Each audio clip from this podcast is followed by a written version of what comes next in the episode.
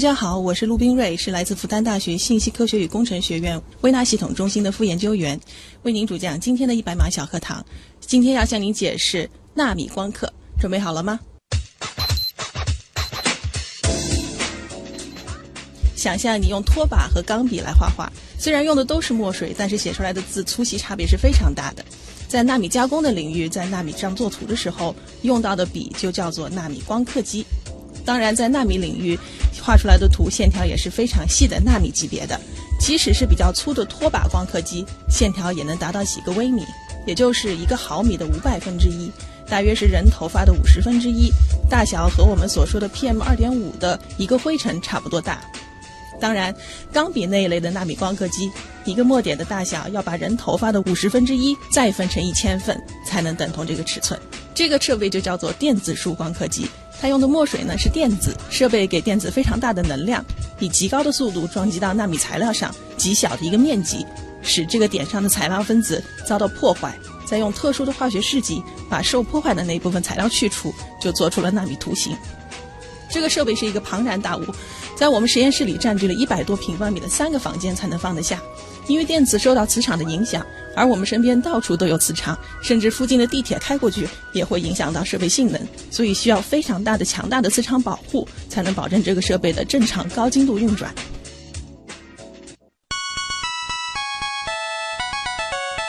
节目准备好了吗？正在将内容进行智能排列。嘉宾的情况呢？正在为您检索嘉宾的特殊喜好。不用那么详细吧？正在为您安装幽默插件。你这是在吐槽吗？正在为您更换全部文字素材。正在删除您的幽默基因，已将节目专业程度调低到百分之三十五。好了好了，马上开始节目吧。正在为您开启极客秀。欢迎各位来到本周的极客秀。本节目由上海市科委支持播出。大家好，我是喜欢用电容笔在平板上画漫画的旭东。大家好，我是用电子束在硅片上画版图的陆冰蕊。哎呀，同样都是一个“画”这个动词啊，但是好像我们用的东西和最后出来的这个东西它都不一样啊。欢迎陆冰瑞老师做客极客秀啊。那么陆冰瑞呢是复旦大学微纳系统中心的副研究员，他主要从事的这个方向，在前面的一百秒小课堂当中，其实也给大家做过一个简单的介绍了啊，就是电子束光刻，当然还有。纳米压印光刻等等，就是和微纳加工技术有关的这种原理和应用。那么今天其实我们要给大家带来的这个关键词也就非常明显了，就是我们会来谈一谈这个光刻和纳米。首先，先进入极速考场，我们先来认识一下陆冰瑞是怎样一个人。极速考场，第一题是咱们的必答题啊，就想问一下你是怎么样定义“极客”这个词儿的，以及自己曾经做过的，你觉得最符合这个定义的事儿是什么？呃，我觉得极客呢，他是是一些人，他对于事物有非常强烈的好奇心，嗯，这样就可以称为他是极客，因为他是愿意致力于解决问题、追求事情真相的这样子的一些，可以说是愣头青。所以你觉得你还是符合这个定义的？对我非常是一个 这样子的极客，或者说是一个愣头青啊。那曾经做过类似的这种事儿吗？哦，这就太多太多了。我觉得极客呢，他是一个从小就能看出来的一个人的特质。我在上小学之前，我就给自己定了一个目标，我说我每天在睡觉之前要问我父母一个问题，包括现在我还记得其中一些问题，比如说，呃，为什么仙人掌的叶子上面是刺？啊，为什么茶杯的盖子上面有一个小洞？那这个目标是当时你自己忽然想到的？对，我就是躺在床上之后，我就觉得我想了解一些事情啊，所以呢，就是觉得应该是每天问一个问题，这样我长大之后就能知道很多事情。哇，那那会儿爸爸妈妈应该被你问的挺，对他们可难受了。关键有很多问题，说实话，爸爸妈妈肯定每个人有自己的比较擅长的领域，对，但是各种各样的这个问题，其实考虑到那个年代，互联网还不像现在这么的发达，对吧？对，那他们其实也花了很多功夫啊。对，这个方法或者说是这种问问题的习惯，你有没有传承下去呢？我女儿现在也很喜欢问问题，这个是很棒的啊！哎，这件事儿真的是非常非常饥渴了。那持续了多长时间？还记得？啊，这个倒已经不太记得，至少是在上小学之前是持续了非常非常久的。就可能到了有一天，你开始发现你能够自己尝试去寻找问题的答案了。后来呢，就是我父母就给我买了一套《小学生十万个为什么》，那本书真是我翻过的非常非常多的一套书之一了。嗯。再长大一点呢，就是。我印象很深，我的姑妈给我买了一本图解百科全书，啊那本书非常非常的厚，就是搬起来也是很重的，但是我就是特别喜欢看那本书。啊嗯，所以整个的这个成长的这个过程还是一脉相承的啊。现在应该还是做了小时候最感兴趣的对事情。让你找一个东西给极客代言，我们就这样想这道问题啊，就是如果极客秀我们要换个 logo，然后这个 logo 你来设计，你觉得这个 logo 上放一个什么东西比较合适？这个呢，我首先想到印在脑子里面的就是一个电子在质子和中子附近旋转的这样一个图。这个呢，就老版的那个行星的原子模型。呃，对，如果说你在呃网上找图片的话，啊找科学，很可能就会出现这样子的一个 图。包括那个《生活大爆炸》的那个转对对对场图对啊，就虽然现在看看它不是最科学，但它的确还是能够代表科学。对，好，在纳米这个领域，有没有你觉得特别有意思的现象可以和我们分享？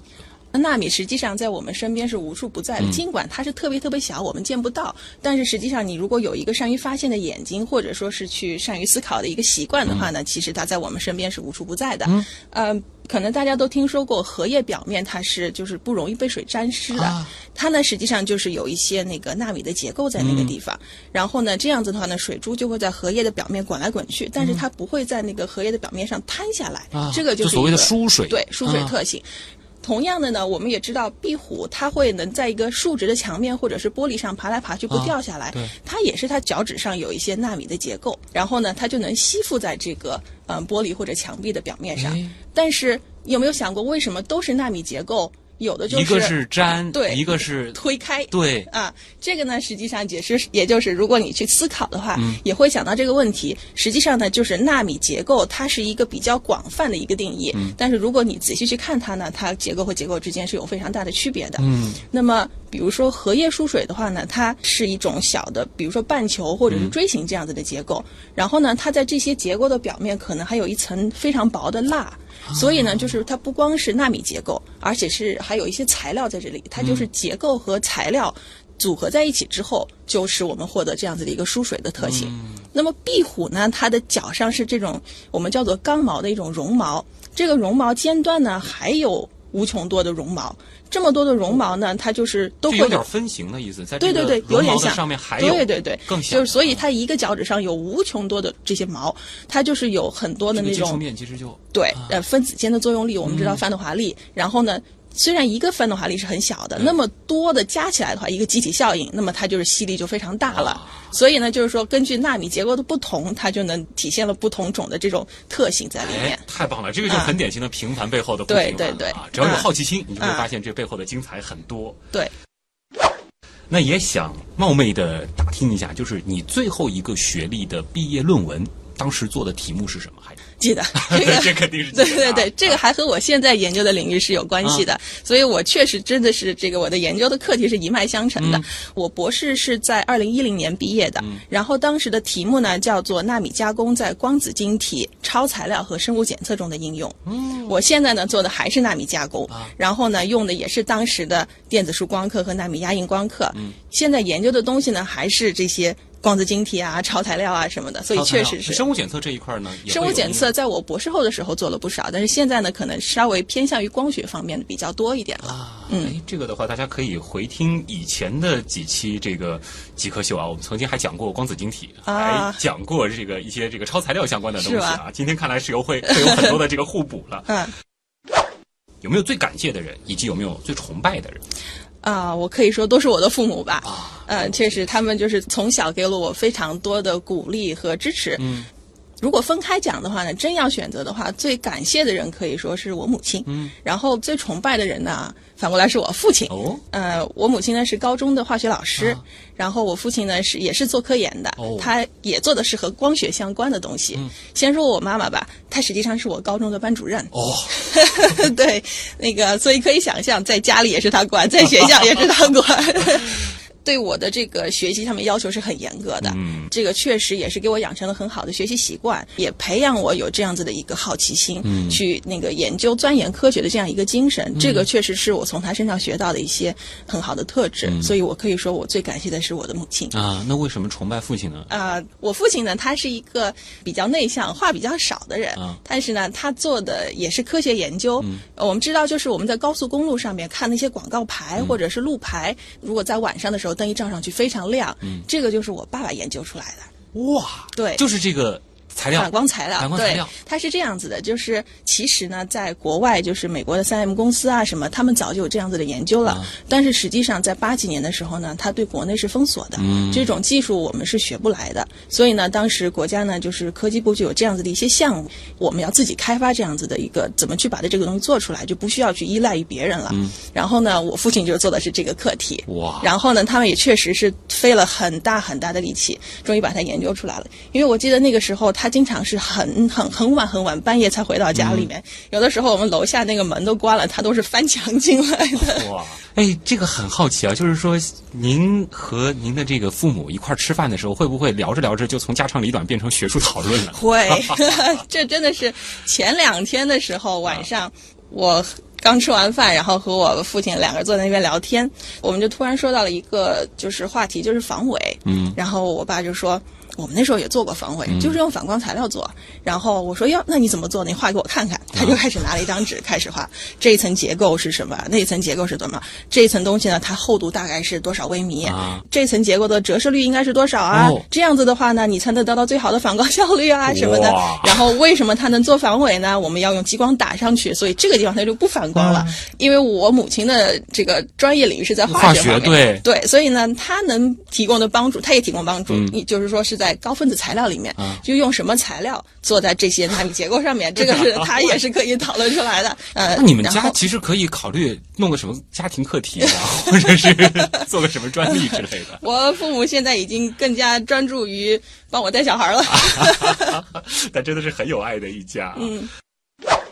在您现在所从事的这个领域啊，比如说是电子束光刻啊，或者说是这个纳米压印等等这个领域，有没有什么设备啊，或者说是这种原材料，是你觉得特别特别重要的？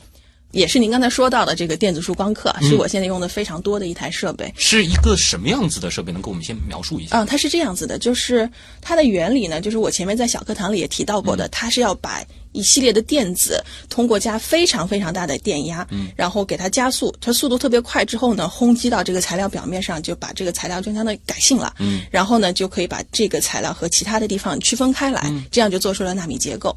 它这样子加的电压是极大的，比如说我们家里面的那个电压是两百二十伏，这个加的电压是一百千伏，一百千伏，对，所以它是非常非常高的大了。好多数量级啊！对啊，然后呢，比如说我们家里面的是五十赫兹，这个呢是七十五兆赫兹或者是五十兆赫兹，这样子就也是一千倍的这个频率所以。它开一下得多费电。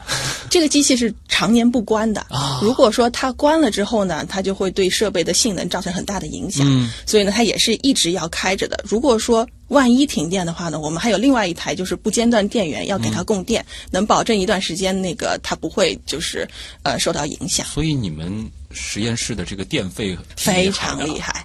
我们实验室呢，就是你看这台设备，它就占了大概一百多平方米的空间哇，然后整个我们实验室可能有上千平米，嗯，然后就类似这样子的设备有很多很多台，哦。而且呢，在纳米加工领域，我们可以想象，就是既然东西都是纳米级的，那么如果说有一个灰尘 PM 二点五的灰尘落上去的话，哦对。对，所以呢，我们的实验室我们叫做超净室，嗯。就是不同的设备有不同的要求。像我们这台电子束光刻机，它要求在一个立方米的范围内只能有一百个以内的灰尘，甚至是只有十个以内的灰尘，这就是我们说的十级或者是百级的洁净区。然后呢，那个再稍微稍微简单一点的地方呢，可以是一个立方里面有一千个灰尘。所以你们进实验室一定是要穿那个就是对白色的那个对对对，从头套到脚，戴着手套，戴着还要先吹一吹什么的。对啊，有一个那个叫做风铃，就是整个风就吹的那个，把身上全部要吹干净。那能透露一下那个电子束的这个光刻机嗯大约是多少钱一台吗？我们实验室的那台设备在当时买的时候是将近两千万人民币。两千万。那也想问一下陆老师，您大约几年的收入能买这样一台呢？几年的收入就是把我卖了，我估计也买不回来吧。啊，不过这样子算一下的话，可能也是这个六七十年以上了啊，对这应该是要工作到退休了。嗯，啊，谢谢谢谢。如果你可以不考虑其他所有的情况，包括家庭的影响，包括说是收入上的一些限制，只遵循你的内心，你最想做什么事情？那还是做科研。做科研很快乐。对，这个确实是我，我不能说是最大的快乐来源。我觉得最大快乐来源还是我的家庭。对。然后，但是说从其他的方面来说，我确实是把我的工作和我的兴趣结合在了一起。嗯。比如说，我先生就很羡慕我的职业，他觉得我们的工作就是在每天不断的学习新的知识，了解很多新的东西。如果是在公司里工作的话，很多时候是把自己的知识贡献出来。对。然后我们在学校里面是不断吸取新的知识，这个是非常难得的。嗯。所以我我还是愿意做这样的事情。下一个问题呢是这样啊，就是说我们的脑洞会非常大，它呢是甚至是突破物理的限制，或者说是这些。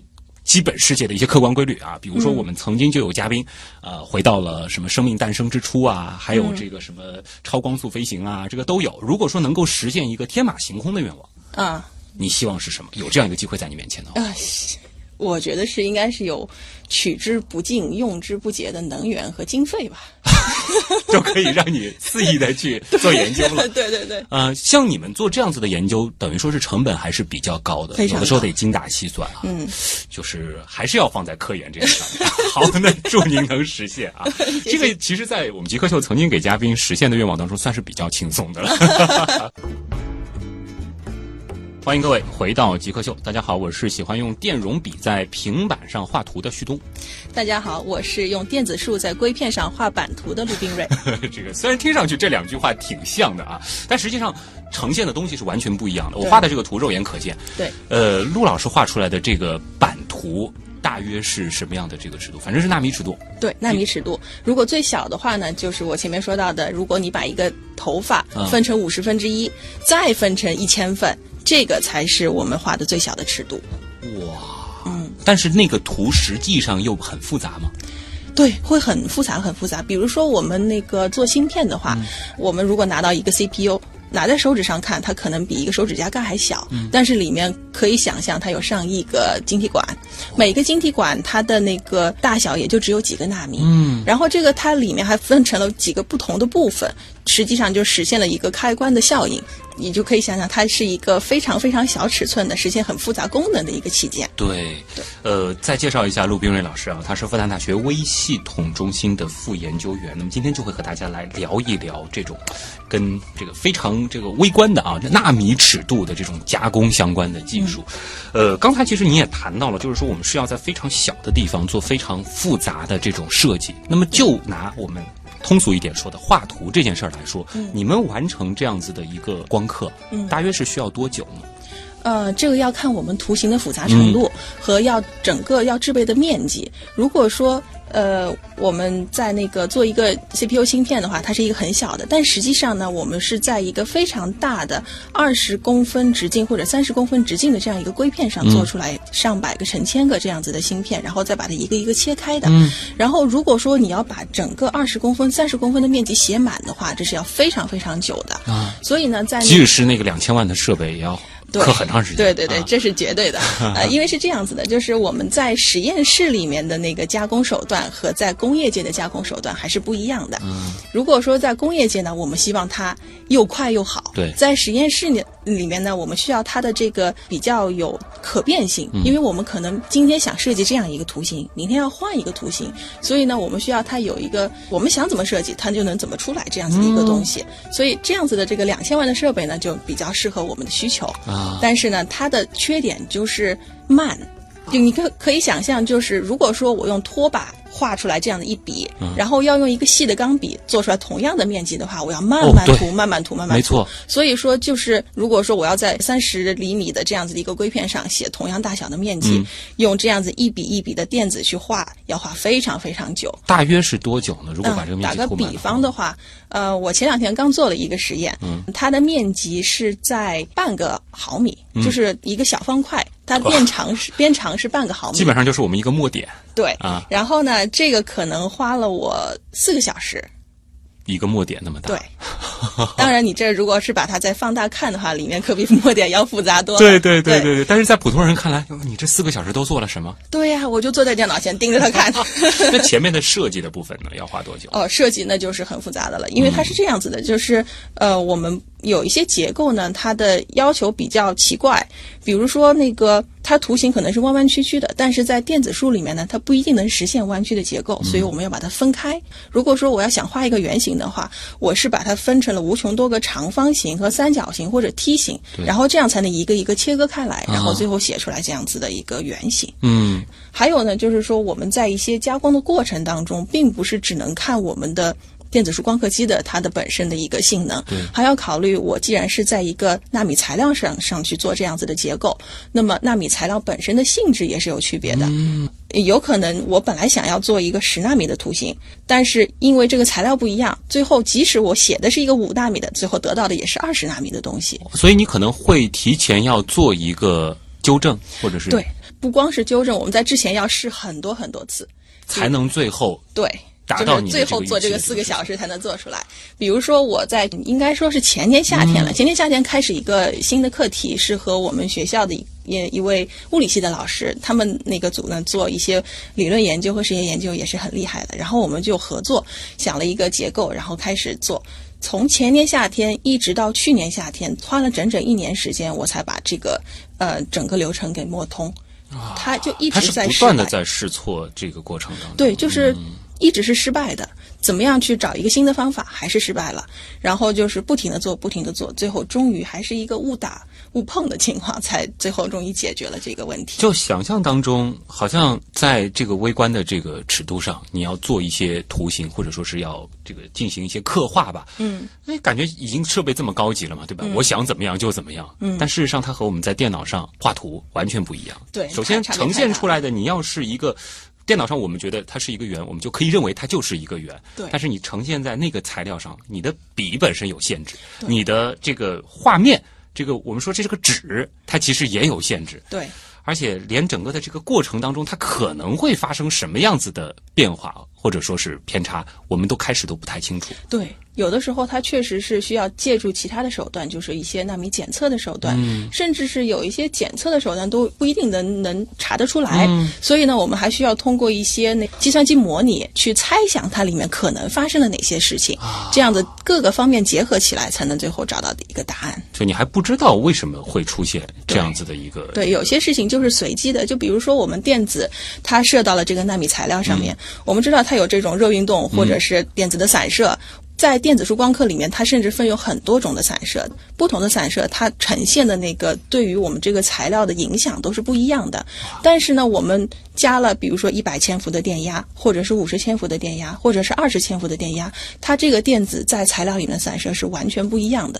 而且散射本身就是一个随机的可能性，就是它可能这个电子跑到这里了，也可能电子跑到其他地方了，所以最后呢，我们只能是猜想它在这个地方的可能性是最大的。难怪一直说芯片这个东西是高精尖了。它这个之前其实要积累的这个，我们说整个的这个实验的过程，嗯这些研究的这个投入非常非常的大。对，你更不用说拿到了研究成果之后再产业化，这又是一个漫长的过程，。就包括像在那个企业里面。如果说我们现在 CPU 打个比方说是二十几纳米的这样子的一个结构，可能在企业里面它的研究已经达到了七个纳米，嗯，就是说它的研究必须要领先于我们现在市场要非常非常多步，然后最后呢，它才能够随着市场的发展，真正达到我们需所需要的这样子的一呃因为研究的时候，我们可以理解为是不计成本，但是到企业的时候，你必须是要把这些东西全部控制到市场能够接受的，对。这样子的一个地步。嗯，忽然之间好像又会有更多的朋友意识到为什么这个技术那么的高精尖了啊。呃，那我们刻完之后是用什么样的方法来看我们这个刻不刻的成功呢？是去测试，就是说我们给出一个实验的预期，去测试它的这个性能呢，还是说我们会拿这个什么电子显微镜什么的去去放大来看它实际是刻出了一个什么样子呢？对，都有。啊这个呢，就是如果说是刚刚光刻完的话呢，我们一般来说，在开始不知道光刻结果图形是什么样的时候，肯定是要去看一下电子显微镜。嗯，电子显微镜有很多种，比如说是电子透射显微镜啊，或者是就是我们所说的 STM 或者 SEM 这类不同的显微镜，还有一些光学的纳米显微镜，嗯，还有一些就是比如说原子力显微镜，它们的那个原理是不同的，我们最后看到的结果也是不一样的。嗯，就是根据你需要检测的东西不一样而去选择不同的显微镜。嗯比如说用电子显微镜来说的话呢，电子显微镜它必须是用电子，那么也就是说我们的材料必须要导电。万一你的材料不导电的话，那么电子它会在这个材料表面积聚，这样子你就根本看不清楚这些纳米结构了。对，所以我们还要在这个材料表面再喷一层，比如说是碳或者是金，可能也就是一二十一呃十纳米左右的厚度。嗯，然后呢再去看。但是你可以想象，如果我已经喷了这么多金的话，它可能对我们的纳米结构也是又会有影影响。对，在这个尺度下的看，已经不是我们通常意义上的这个看。对，啊，嗯，很好玩啊！因为再小一点，它就到料子了。然后在前面这一层的时候，其实有很多东西和我们熟悉的世界已经不太一样。对。啊，再打个比方，呃，我刚才说到的原子力显微镜，嗯那么它那个原子力显微镜呢，它是通过原子之间的力，它是用一个针尖在这个材料的表面进行。不一定是触碰，可能是那个距离非常近，它就有一个力，就是力的大小不一样的话呢，它就是可以随着结构表面的起伏，它这个针尖就在起伏，这样就能看出来表面的结构。嗯，但是呢，我们也可以想象，如果说是一个比较深的槽，嗯，如果这个针尖比较粗的话，对它槽伸不进去，最后我们看到的话，就是实际上是针尖的形状，而不是槽真正的形状。那么我们就要需要去生产这种非常非常细长的。细细的针尖，这才能伸到针啊！对，这个针可能针头就是几纳米啊。对，真的是这样子的。当然，这样子的一个细长细长的针尖呢，就会比那种粗的针尖要贵个几百倍。大家就别小看，就是一根针，对但是这根针价值连城啊！对，可以这么说。我真的是所谓的高精尖啊，这个技术绝对是。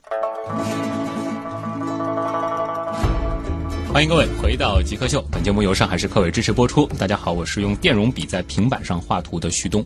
大家好，我是用电子束在硅片上画版图的陆冰蕊。嘿嘿，大家现在已经明白这个陆老师在硅板上到底画的是什么了啊！刚刚其实已经讲了很多，我们是怎么去刻、怎么去画了。这个和我们想象中的画真的是不一样啊，它是太多太多的投入在里边了。那么，如果说得到了一个预期当中的这种材料，或者说是我们刻出了这样的结构，接下来我们能拿它做什么？啊，这个就太多了。啊嗯、比如说我现在研究的领域吧，我呢现在比较偏重于光学的领域，还有一些呢就是我们是微电子，所以呢在这个半导体器件上面也是有很大的应用的。甚至呢就是这个纳米加工本身就是一个各个学科结合的一个东西，它可以和高分子结合，可以和这个药学结合，和有生物检测结合，各种方面嘛。能给我们简单的这个举几个比较有代表性的这个领域的例子吗？就是这个东西它怎么去结合？咱们普通人比较熟悉的应该就是半导体这一块儿。对啊，呃，半导体呢，它这个是我们实际上是老本行了，对，也就是我们所说的这个硅材料半导体的平面器件。我们知道硅片是一个磨得非常平的圆板，然后在上面做的每一层的工序呢，我们都叫做平面加工。嗯，呃，这是一个发展的非常成熟的一个技术了。然后我们做这个半导体的器件呢，也就是这样，就是一层一层做上去。比如说我这一层需要做我们器件的其中的一个部分，然后呢再涂另外一层那个化学试剂，然后再去在上面做一些纳米的结构，然后再在上面长一些金属啊什么的，就是相当于是我们导线的部分。哎但是我们可以想象，如果是一个交叉的导线，但是中间它又不能连在一起，怎么办呢？它就必须放在两个不同的层上面。哦所以我们就先做一层导线，然后做一层绝缘层。上面再做另外一个方向的导线，所以就可以想象，如果是一个比较复杂的 CPU 的话，它要做非常非常多的层这样才能保证我们的线不碰到一起。所以这个就是我们平面器件是怎么加工出来的。看看那么小的一个对它是东西它其实是一个非常复杂的这个结构。对，就比如说我们从有的时候线是从下面一层要通到上面一层，这个两层之间就是要在这个绝缘层当中挖一个洞，对，这样才能连起来。我们这个叫做通孔。嗯其实这个通孔的加工都是比较困难的，因为你要把它对得很准。你可以想象，我们一根线才多少纳米，对啊然后下一层这个通孔必须和它这个线对在一起，如果嗯没对齐的话，它就不导电了是啊。这个都已经没法想象怎么样去对对了，这个背后肯定很复杂。那么呃在生物方面，比如说在药这个领域，它是怎么去运用的？哦，是这样子，我们正好也是和那个药学院有一个合作的项目。嗯，它是这样子的，就是我们知道，我们吃了药之后，有一些药是这种可以缓释的，就是在身体里面能保证十二个小时慢慢的释放出来。有些药呢吃进去一下就被吸收了。然后呢，我们就是想要研究这样子的一个用纳米结构把这个药给包裹起来。吞到肚子里之后呢，它会就是就挂在我们的胃壁上面或者是肠壁上面，这样子呢，就是它过一段时间释放一点，过一段时间释放一点，它就不会一下就被我们的胃酸或腐蚀掉了，一下就释放出来了。也是利用就是说它的这个结构的这种特性，它就可以抓住胃壁，对就是类似这样。但是这个材料本身时间长了，它还是会自己溶解掉。对啊，那么还有就是你前面提到的，就是这个指示啊，生物的这个指啊，示，只是啊对生物检测，它是这样，就不光是生物检测或者气体检测也是这样子。就是我们如果说知道空气里面中，比如说有甲醛嘛，我们大家都比较关心这个问题。就是我们可以在这个呃被检测物通到这样子的一个设备里面之后，它可能就会改变整个设备里面的空气的折射率。嗯，折射率呢，它就会使我们这个可以说在图表上读出来的曲线有一点区别，然后我们就可以通过它。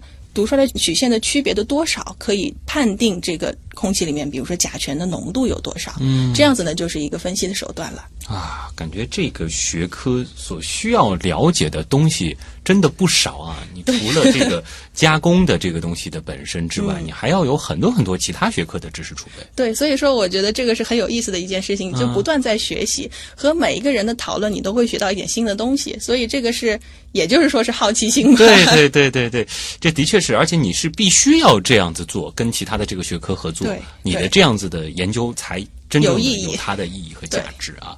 那其实。进一步好奇的就是，在最开始的第一个问题的时候，你就谈到过，你小时候就有一个好奇心的种子，然后后面也谈到，就家里其实对于培养你这一方面的这种探索精神还是助力很多的。对那你后来是怎么样坚定了就是要走研究这条路了？呃，这个呢也是挺有意思的一件事情。其实我从小就是希望我能长大当一个科学家。啊。当然，这个很多小朋友都会长得想做科学家，嗯。或者是想做呃警察，或者是什么的，也就基本上都是想一下就啊我算了。也曾经想做科学家，结果做了主持人。然后呢，就是可能一步一步走过来，自己也对这些东西比较感兴趣。嗯然后读书的时候呢，也确实是机缘巧合，就是呃，我读的是微电子系，复旦大学的微电子系。我的老家是安徽省合肥市，在我们安徽省只招两个人。其实开始的时候，我倒并不是特别想来。读理科，因为我的父母都是读理科的，他们就觉得你可能读理科太累了，因为他们做了一辈子研究 对你不如去做一个金融啊什么的，这样子挺高大上的。嗯。然后结果呢，我金融没考上，还是回到了理科。但是呢，确实还是挺有意思的。嗯。接着呢，就是就慢慢一步一步读研，读研了之后，觉得呃，其实这种东西感觉可能是学的越多，越觉得自己了解的不够，嗯。所以呢，就想更进一步的去探索。所以在读研呢，读到一半之后呢，我觉得我想读博士，啊所以就这样一步一步下来了。实据我所知，就是你的这个教育背景，你们学的这个专业，如果说是进入到人才市场啊，嗯去这个企业的话，它其实也是个非常高精尖的岗位。对，现在我们这个就我们课题组出来的一些博士生，他们的工资比我高多了。对，其实这个真的是。我们普通人都会非常非常羡慕的一种这个收入的状态，但你还是觉得可能做探索本身这件事情，做研究本身这件事情更吸引你。对，我觉得当然就是经济背景是很重要的，嗯但是。够花也就可以了。就是如果说我在每天的生活当中的了解新知识，这个确实是求之不得的。嗯，那产学研这一块儿的这个联动，你们有在做探索吗？也有啊，啊，这个呢也是我们去年和就是江苏的一个呃民营企业，然后呢他们是做这个 LED 的那个芯片的，就是做了很小的一个 LED 能发比较强的光，他们是有很多自己的一些自主的知识产权的。呃，他们后来呢就找到我们，就是说我们既然有纳米加工的实力，我们的纳米加工呢在国内还是相对来说是挺有名的。嗯主要我们的那个课题组的这个大老板，他是那个也是我们很厉害的一个那个国际著名的一个纳米加工的一个前辈。那个，所以呢，我们就比较有名，他们也就找到我们了。他们希望在这个 LED 芯片上面呢做一些纳米结构，这样子能使它发光更加强一点。这个就问问我们有没有什么解决方法，所以呢，这个我们就开始和他们合作。啊，嗯，这个有开始尝试了。嗯对，现在也也是一个那个江苏省的一个课题。对，嗯而且现在其实大环境还是很鼓励对学界能够有这样子的探索的、啊。对，这里是正在播出当中的极客秀啊。今天做客我们节目的极客陆冰瑞老师呢，是复旦大学微系统中心的一位副研究员啊。呃，真的是整个的这个访谈让人觉得意犹未尽，所以我们还留了一点时间啊，给网友。我们来看看网友对于您的这个专业、您的这个领域有什么好奇的问题。马上回来。问题来了，问题来了，问题来了，三层空间设计师问的这个问题，我觉得特别好，特别实用。因为我记得纳米技术最红的那段时间，真的是啥东西都巴不得加上一个纳米。对，他就说了，广告上铺天盖地的什么纳米冰箱、纳米洗衣机特别特别多。那么，纳米技术中有哪些是真正被应用了？有哪些真的有很好的应用前景？而这些所谓的纳米冰箱、纳米洗衣机，它真的那么的纳米，那么的神奇吗？呃，这个呢，确实是，这个也是我记得我在读书的时候吧，有一次一个老师给我们上课，那第一节课、他就也提到了这个问题，说你看外面什么东西都要加上一个纳米的前缀，真的是这样吗？然后他就开始给我们举例了，举了好多例子，他自己都说笑了，真的是有些这听起来是非常非常可笑的。我真的见到过什么纳米袜子、纳米裤子，什么都有啊。呃，这个怎么说呢？有些东西它可能，我也说到过，这个纳米本身是在身边无处不在的，所以呢，你说它是纳米也是可以讲，对，得通的。它总有纳米这个尺度的结构嘛。对，对，但是它真正发挥了多大作用，这个就不知道了。学术上有定义吗？比如说，呃真正说它是纳米材料或者是什么的。纳米材料呢，就是说我们说纳米研究，它就是在这样一个纳米的尺度上面进行的，比如说是物理、化学、生物学这些的研究，或者说和这个纳米加工有关系的一些技术。嗯，但是说如果放到我们日常生活用品上面来说的话，我觉得可能看到最多的比较实用的还是在化妆品里面。啊，对吧？就是你可以想象，首先一点嘛，这个女人和孩子的钱最好赚。嗯 没错那么啊呃，如果在化妆品里面呢，我们看到的防晒霜这个里面确实是比较有用的。嗯呃，可以想象，就是在很多年前最早的时候，我们用这种氧化锌、氧化钛这样子的一个，它可以反射太阳光，嗯所以呢，它就可以相当于起到防晒的作用。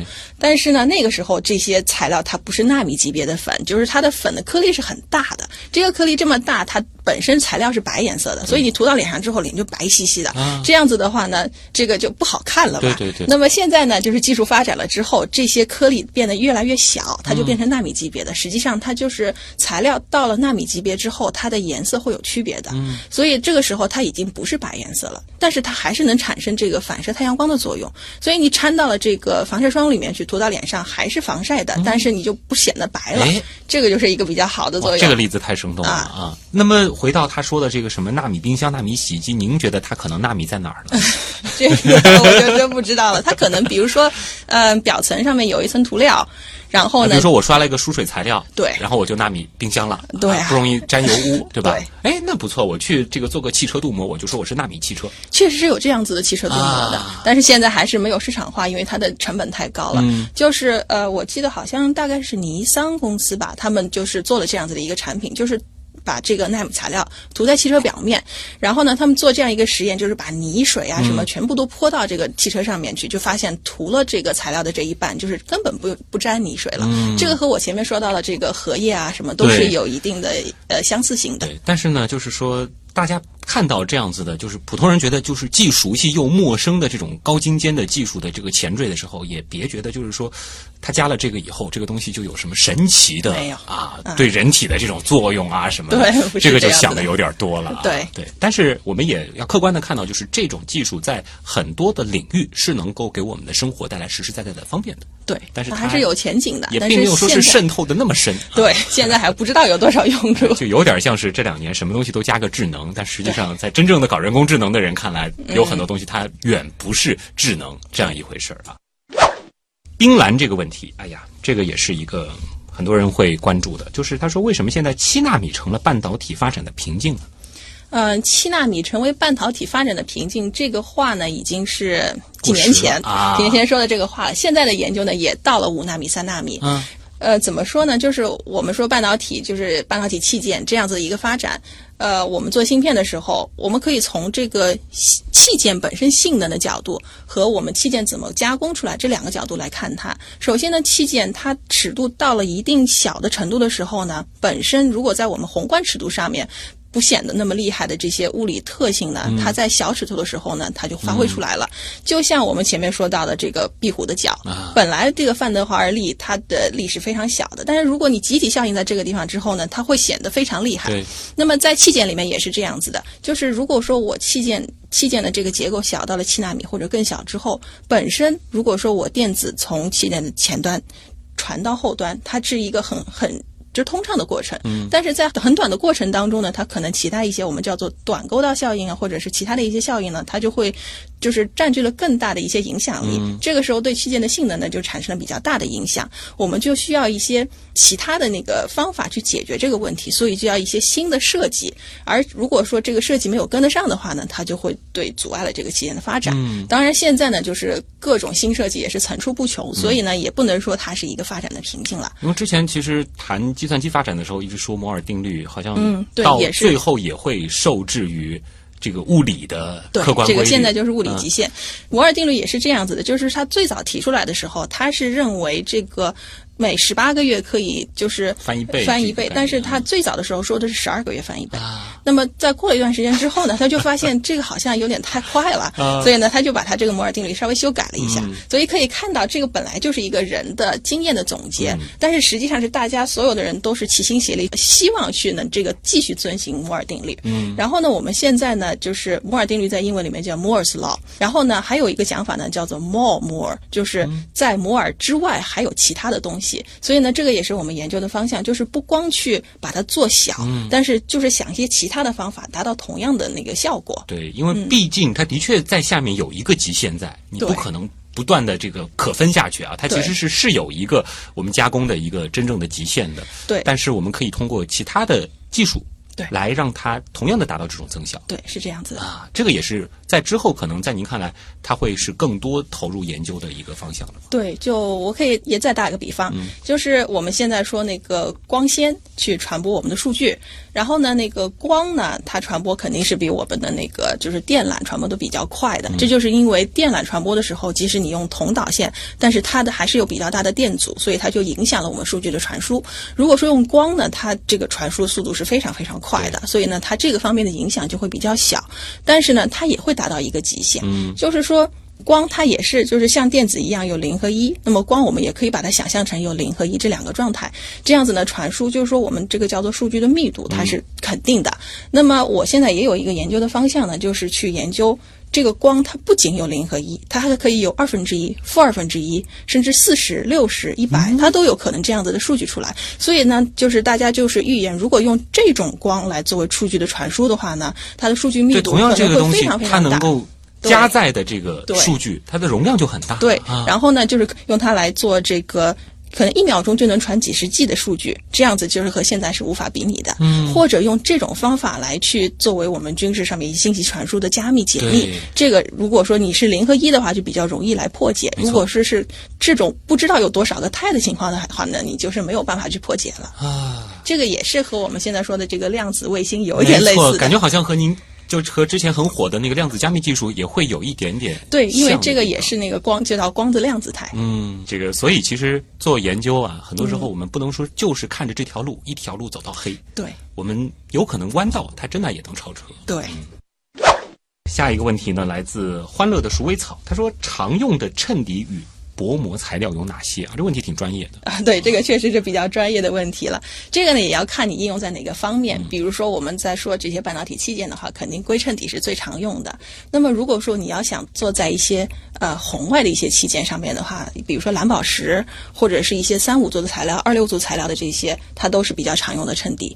然后呢，还有就是薄膜材料的话呢，我们就是根据不同的工艺需要的话，它有一些是金属材料，有一些是这个介质材料。然后比如说金属材料，我们常用的就是金啊、银啊、铝、铜，这些都是金属材料常用的。介质材料，氮化硅、氧化硅、碳化硅，这个和硅基相类似的一些介质材料。还有就是我们在这个呃有机材料上面做图形的，这个叫做光刻胶，这些呢都是有机大分子材料。嗯，这些呢就是是其他类的有机介质材料。还有我们在做呃做这个纳米器件的时候，有一些要高介点常数材料和低介点常数材料，我们叫做 high K 和 low K 的材料。这些呢也是介质材料，都是属于一些不同性质，就是不同用途的这些薄膜。光想一想，你们要做这个东西，还不是说是画一个图形这么简单，你还得想着就是怎么去拼这些材料，然后你还要关键的是不是像我们在宏观世界啊，就把铁和这个金叠在一起，搞艺术的时候这样就行了，你还得想它的一些。彼此之间的这个物理特性，对怎么样去融合等等。对，打个比方说，呃，我们在如果说想在硅衬底上面做金的薄膜的话，嗯金在硅上面粘附是非常差的。如果说你做一层金，它可能一吹就没了。啊所以呢，我们需要在硅上面先做一层，比如说五纳米的铬，嗯然后呢，在上面再去做金，用铬去把金给抓住，这样子呢，它才能就是把这个金的薄膜做的比较好。啊或者再举个材呃举个例子呢，就是银，银呢它是活性比较大的，就是它如果说做了这样子一个薄膜之后呢，它会到处乱跑，就是它就变成团聚，就一个一个颗粒在上面，它不会形成一个非常光洁的薄膜。当然我说薄膜还是这种几百纳米尺度的，所以呢，我们需要解决这个问题呢，也是在里面掺一些铝，然后呢用铝去把这个银给抓住，这样它就会得到一个比较平整的银铝合金就。是其实感觉就像做蛋糕的一层一层，但实际上讲的是非常顶尖的这种技术，然后又是非常非常小尺度的事情，嗯真的是很有意思。杨绛有这样一个问题，他说微纳加工是光刻吗？或者我们把这个问题放大一点，就是微纳加工它就等于光刻？啊，这个远远不止光刻这一步，光刻只是微纳加工其中的非常小的一个部分，但是它是非常重要的一个部分，可以说就是所有的东西起始于光刻。嗯，因为我们知道，比如说我们做导线、做器件什么的，它的尺度在这个地方要做这些图形，必须要有光刻开始，然后后面再去做这些薄膜啊，然后去长金属啊什么，这就是后续的一些工艺。嗯，所以呢，它是光刻只是其中一个非常重要的部分。的对一部分，当然这部分非常非常的重要。对。还剩最后一个问题啊，我们来问一个我们常说的这个就业题吧。这个问题嗯来自这个甜瓜啊，他就说了，如果说想要从事这个专业啊，或者说是要考这个专业的研究生，呃，大约是需要怎样的这个知识储备？另外一方面呢，就是他的这个就业前景啊，好不好？啊，呃，如果说是想要来考这个方面的研究生，就是我的研究方向的话呢，首先我们对这个物理的背景是比较看重的。然后呢，当然就是我们也知道，我们现在这个专业都是有各个学科的交叉。如果说你有其他的生物背景或者是光学背景什么的，我们都是觉得非常好的，而且是甚至是可以你知道的东西我们不知道，这样子还是一个互补的。但是物理还是一个比较硬性的要对求。，物理呢，就是说它是你要需要知道一些，毕竟是比较基础的一些、一些东西，这样子起码本科的这个物理得好好学啊，这个别考太差啊。嗯嗯然后呢，就是呃，对于我来说的话，因为我是喜欢做实验的人，所以我也看重的是就是动手能力比较好的。嗯，这样子呢，就是说做实验不累，就是。会在做实验当中的时候呢，去想，就是我怎么样把这个东西能解决的比较好一点，或者说我有些东西我没有这个手边没有这样一些东西我需要的，我有什么办法来代替它？嗯、这个呢，就是就是动手能力要比较强。其实这个动手能力还不仅仅说是手上有多巧，更多的还是脑子，对吧？就是能可以这么说，灵活应变。对。有这样子的一种这个我们说小智慧在里边的人，嗯，呃，就业前景前面其实也已经说过了，就是你啊。的一些这个师哥师姐啊，或者说是一些这个嗯。同事什么，如果是出去的，这个后边还真的是很厉害。很厉害啊。这个确实是，这个是抢手的不得了。首先就是说是在人才市场上，可能还是处在一个就是供不应求的这种状态里。对，基本上呃，出去找工作的话，几个月就能拿到好几个 offer 吧，这个是肯定的。就是说，然后肯定是基本上都是我们在挑他们，嗯。就你觉得这个地方啊、可能不太适合我，我希望到其他地方去，这样然后。收入还能比您现在要高多了很多啊，就是能让大家很好的活的。对，当然这个可能还是要看大家自己的这个追求了。总之，今天这样一期节目下来，我觉得，哎呀，这真的是一个可以考虑的专业啊，感觉非常非常的有趣。当然，其实对于整个人的这个知识储备，包括学习能力，还是要求很高的，因为实际上我们操作的是非常精密的东西啊。对，今天也非常感谢啊，来自复旦大学微纳系统中心的副研究员陆冰瑞老师做客极客秀啊。那么，谢谢，也感谢你能够向我们分享那么多与这种纳米加工有关的好玩的事儿。以上就是本周的极客秀，本节目由上海市科委支持播出，我是旭东，咱们下周再见。